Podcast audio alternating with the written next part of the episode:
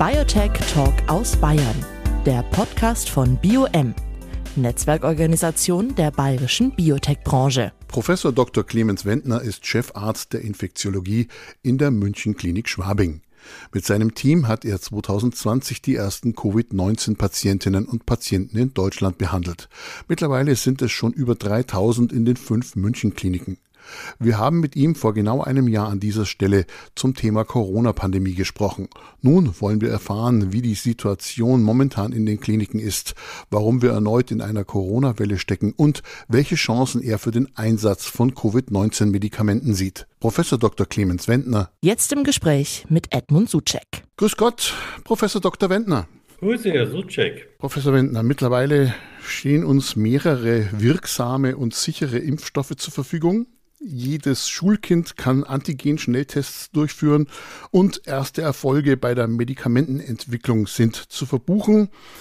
Im Prinzip wie von Ihnen damals gefordert oder gewünscht. Und dennoch befinden wir uns nun in der vierten und mittlerweile mächtigsten Welle in Deutschland, vor allem auch hier in Bayern. Die Intensivstationen der Krankenhäuser sind überlastet, die Regelversorgung ist reduziert. Was bedeutet dies für Ihre tägliche Arbeit und auch für Ihre Nicht-Covid-19-Patientinnen und Patienten? Zunächst äh, bedeutet es äh, einfach äh, nochmal eine große Belastung für das gesamte Team, ähm, egal ob Ärzte oder Pflege. Ähm, wir haben momentan eine Belegung mit ähm, Covid-19-Patienten im Bereich von 120 Patienten in der München-Klinik. Ein Drittel, sprich 40 Patienten, äh, sind äh, auf der Intensivstation, müssen also sehr intensiv versorgt werden. Das ist nach fast zwei Jahren einer Pandemie für alle natürlich eine Belastung. Ein Großteil dieser Patienten ist äh, leider ungeimpft, äh, insbesondere auf Intensivstationen. Das führt natürlich zu einem zunehmenden Frust auch, nicht, weil man sagen kann, dass das äh, auch vermeidbares Leid für alle Beteiligten bedeutet. Aber es ist nicht damit getan, dass wir nur Covid-19-Patienten versorgen, sondern das hat Auswirkungen auf die gesamte Versorgung aller Patienten. Wie hat sich über diese zwölf Monate die Behandlung von an Covid-19 Erkrankten verändert? Ich denke mal an so organisatorische Geschichten, Stichwort Krankenhaus im Krankenhaus. Also es ist so, dass die Behandlungspfade natürlich äh, sehr äh, eingeübt sind. Äh, die Dinge laufen, wenn Sie möchten, auf geölten Schienen.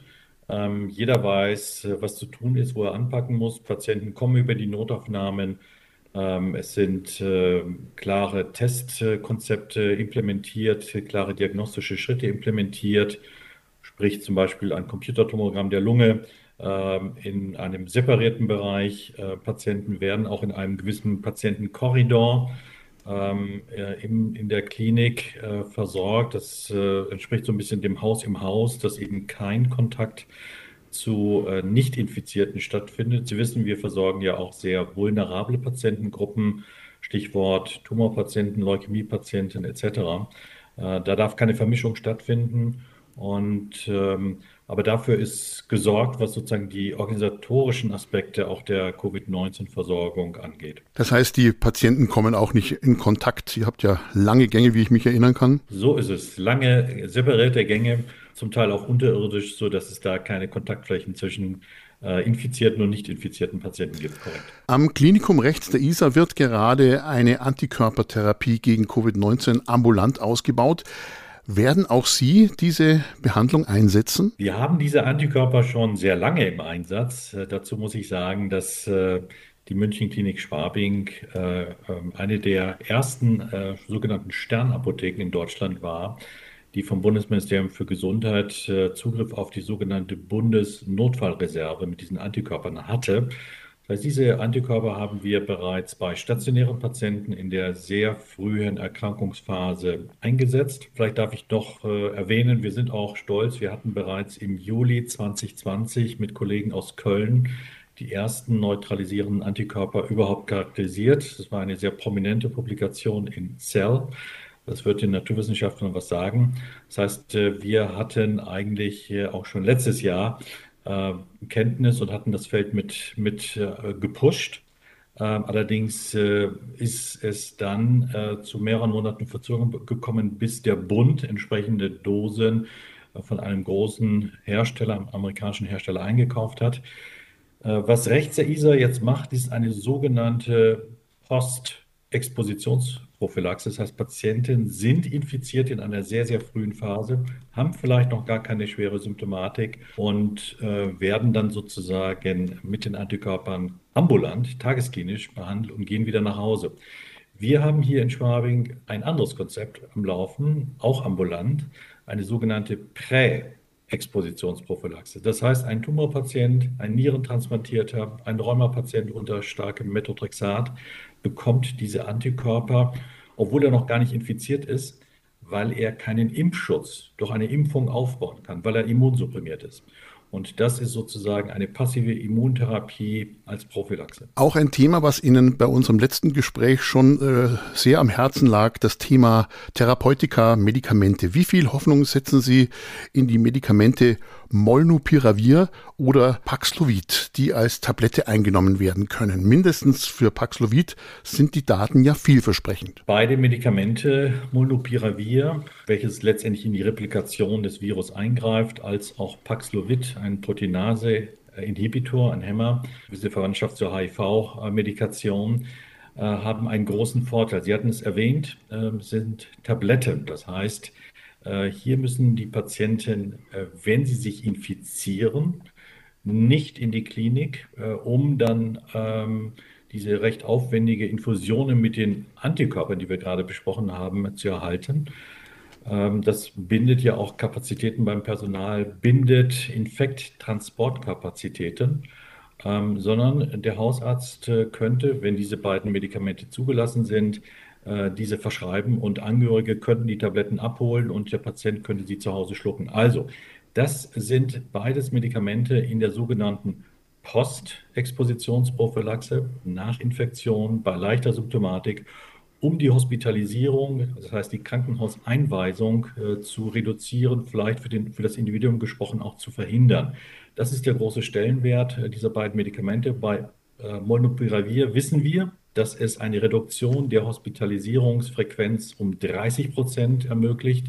Bei Paxlovid äh, laut Studiendaten sogar im Bereich von 80 bis 90 Prozent. Also meine Hoffnung ist, dass wir beide Medikamente möglichst rasch auch hier in Deutschland im Einsatz haben, um die Krankenhäuser auch letztendlich entlasten zu können. Auch ein wichtiger Aspekt neben dem Schutz natürlich der Patienten. Vor einem Jahr haben Sie noch Remdesivir als einzige wirkungsvolle Waffe erwähnt zumindest, was ja eigentlich gar nicht so vorgesehen war ursprünglich. Spielt das noch eine Rolle? Remdesivir ist quasi in seiner Bedeutung zurückgedrängt. Ähm, es war damals ein Hoffnungsträger. Inzwischen gibt es viele Studien, die gezeigt haben, dass Remdesivir ähm, auch nur in einer frühen Phase wirkt ähm, der Erkrankung. Wir sagen sieben bis maximal zehn Tage nach Symptombeginn. Ähm, man kann mit Remdesivir äh, in der Klinik insbesondere auch schwere Verläufe auf Intensivstation, also von normal auf Intensivstation verhindern. Allerdings, Remdesivir hat nicht gezeigt, dass es die Mortalität, also die Sterblichkeit senken kann. Das heißt, es ist ein gewisser Nutzen, aber der darf auch nicht überschätzt werden. Auch bayerische Biotech-Unternehmen und Forschungsteams sind daran, neue Therapien gegen Covid-19 zu entwickeln, auch mit Förderungen von Bund und Land. Wie sehr haben Sie darauf einen Blick und wie sehen Sie die Chancen für diese Ansätze, gerade auch im Hinblick auf Mutationen des Virus? Ja, ich habe mich äh, Anfang 2021 äh, ja sehr stark dafür auch eingesetzt. Es gab äh, auch äh, Sitzungen im Bayerischen Landtag zum Beispiel mit Herrn Professor Domdai äh, zusammen und äh, wir hatten äh, ermöglicht, dass eben in einem Volumen von 50 Millionen Euro auch Projekte ähm, aus äh, München, aus dem äh, Bio-Cluster, insbesondere in Martinsried auch, ähm, gefördert werden. Ähm, das sind äh, Projekte, die natürlich ähm, noch in einer sehr frühen Entwicklungsphase stecken, sehr interessant im Detail. Aber ähm, das Problem ist eher die Umsetzung ähm, in die Klinik. Da ähm, mangelt es in Deutschland, dass wir hier nicht schnell genug sind. Wir haben sehr viele behördliche Hürden auch zu nehmen, angefangen von Ethikkommissionen, die zustimmen müssen. Aber äh, es ist auch so, dass äh, wir bei klinischen Studien immer ein Monitoring äh, durchführen müssen. Äh, das ist sehr, sehr teuer. Wir sprechen hier durchaus äh, von Beträgen in, im Bereich von mehreren Millionen. Äh, und das sind Gelder, die natürlich nicht so schnell fließen weil es ja kleine Biotech-Firmen sind, die eben nicht wie ein, ein groß äh, äh, ein, ein pharmazeutischer Großhersteller über Millionen verfügen für solche Investitionen. Äh, das ist das Hemmnis in der Umsetzung, in der klinischen Umsetzung. Sie arbeiten auch selbst an einem Medikament gegen Covid-19. Wie weit sind Sie hier und ist die staatliche Förderung ausreichend, die Frage? Wir hatten uns mit Herrn Professor Klein von der Uni Köln ähm, bezüglich des Medikamentes DCIF 1010 ähm, sehr stark gemacht. Also ähm, man merkt in der Abkürzung, das ist ein Medikament, was auch für, dies, für die deutschen Zentren für Infektionsforschung über den Bund äh, mit auch finanziert wurden. Es gab äh, erste Patientenstudien äh, äh auch ähm, mit diesem neutralisierenden Antikörper, äh, der auf der Basis von dem berühmten Webasto-Patienten entwickelt wurde. Äh, wir hatten nur dann im Verlauf festgestellt, dass dieser Antikörper zwar gut gegen das Wuhan-Wildtyp-Virus funktioniert, er funktioniert auch gut gegen die Alpha-Variante, die sogenannte britische Variante.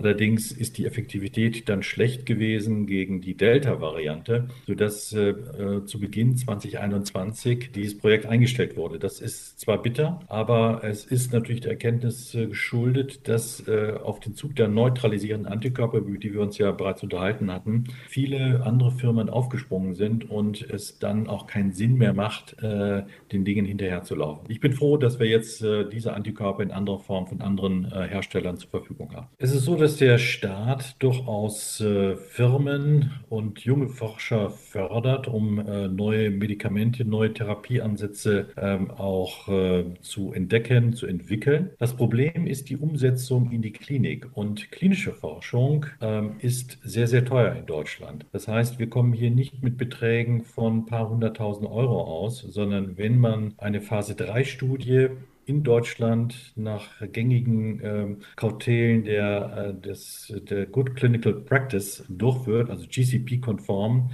äh, brauchen Sie letztendlich Summen im Bereich von mehreren Millionen. Phase 3 Studien kosten 10 bis 20 Millionen, eine Studie wohlgemerkt. Äh, und hier sind äh, die Forschungsgelder nicht ausreichend. Das heißt, hier muss noch mehr gemacht werden, um Deutschland auch im internationalen Vergleich tatkräftiger aussehen zu lassen, sondern auch eine, eine, eine Schlagkraft zu ermöglichen, wie das eben zum Beispiel auch durch große äh, US-Universitäten etc. möglich ist, weil die Förderung eben in einer ganz anderen Dimension auch in die Klinik fließt. Wie besorgniserregend schätzen Sie zum derzeitigen Zeitpunkt die Verbreitung der Omikron-Variante ein? Noch haben wir ja nicht so viele Daten. Die Omikron-Variante äh, ist äh, sozusagen in Europa bereits angekommen. Es gibt auch äh, erste Fälle in Asien, auch in Amerika.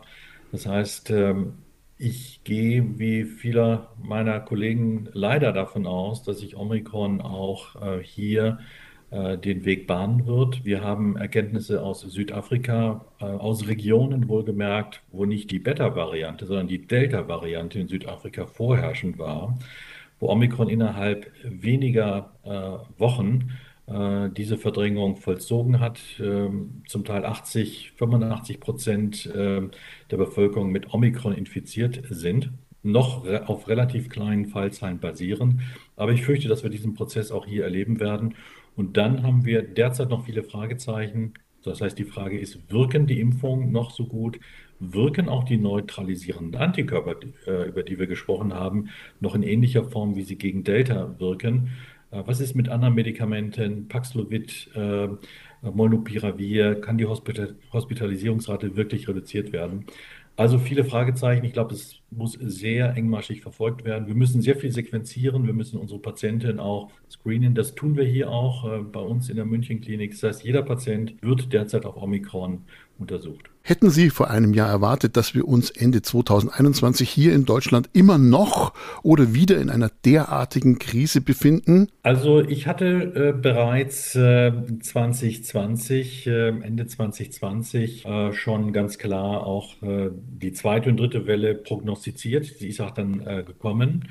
Ähm, wir hatten dann 2021, als die Impfstoffe verfügbar wurden, ähm, eine gewisse Hoffnung, dass wir einen entspannten Sommer haben, hatten aber immer darauf hingewiesen, dass die Impfquoten sehr hoch sein müssen.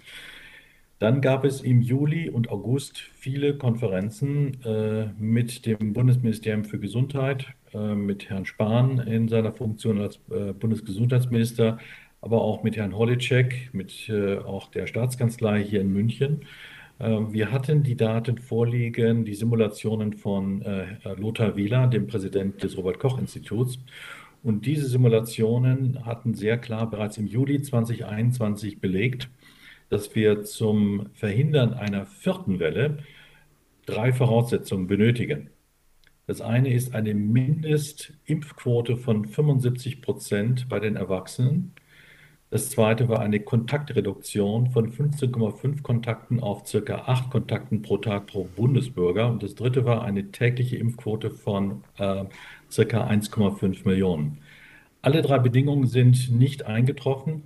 Und da hatten wir auch im August, September schriftlich gewarnt, dass es die vierte Welle geben wird und dass diese vierte Welle auch wuchtiger werden wird als die zweite und dritte. Ähm, das ist leider so eingetroffen. Ich, äh, mir wäre es lieber gewesen, ich hätte nicht recht behalten. Aber äh, die Vorhersage war nicht nur von mir, sondern auch von Kollegen sehr früh auch laut formuliert worden.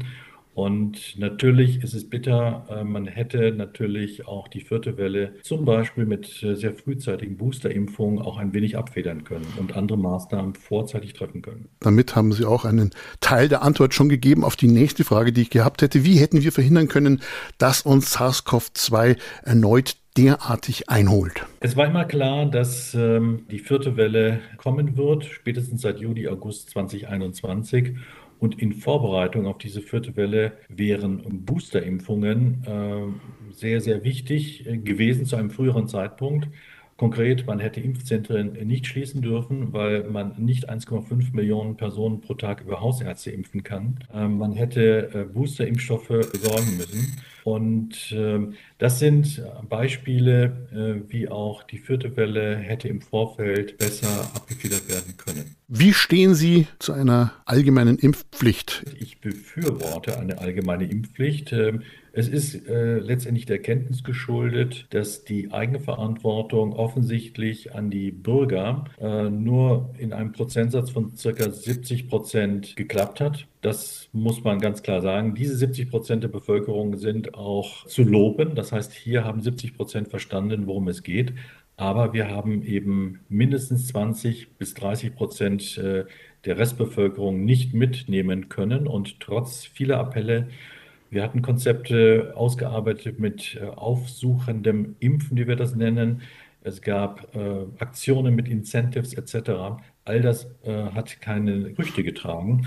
Und zum Schluss muss man sagen, kann es nicht sein, dass eine Minorität, eine Minderheit die Mehrheit der Bevölkerung gefährdet. Wir hatten am Anfang auch über die Gefährdung der Notfallversorgung gesprochen. Da hört sich ehrlich gesagt der Spaß auf und hier müssen dann auch strenge Regeln greifen. Und insofern die Impfpflicht mit Sanktionen, das sage ich auch sehr bewusst, ist entscheidend, äh, um mittel- und langfristig auch diese Pandemie zu kontrollieren. Sonst sind wir in der Tat in einer Endlosschleife aus äh, äh sozusagen Boostern, Entspannen und Wiederboostern. Äh, das muss unterbrochen werden und äh, das wird nur gelingen mit einer allgemeinen Impfpflicht. Welche Empfehlungen geben Sie den Bürgerinnen und Bürgern für die Weihnachtszeit? Weihnachten ist ja traditionell eine Zeit, wo man sich, sage ich mal, in der Familie, im Freundeskreis auch trifft, gemeinsam feiert. Ich bin der Letzte, der das unterbinden möchte. Ähm, man muss es mit Augenmaß tun, um äh, sozusagen die Schwächsten auch zu schützen. Das können die Eltern im Altenheim sein, äh, das können äh, kranke Angehörige sein, die eben äh, schlecht durch Impfungen wie immer geschützt sind und eben Gefahr laufen, auch infiziert zu werden.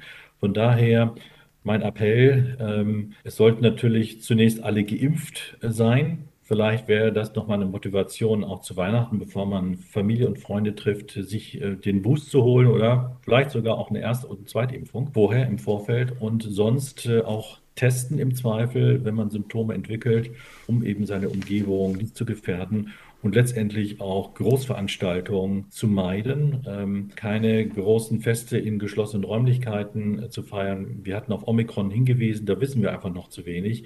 Also hier wäre wirklich noch Vorsicht äh, angeraten. Aber sonst äh, sollte man natürlich auch äh, die Herzen ein wenig öffnen für, für, für diese Zeit und ähm, dann wieder Kraft tanken für das nächste Jahr. Vielen Dank, Professor Dr. Clemens Wendner, Chefarzt der Infektiologie der München Klinik Schwabing. Biotech Talk aus Bayern, der Podcast von BioM, Netzwerkorganisation der bayerischen Biotech-Branche.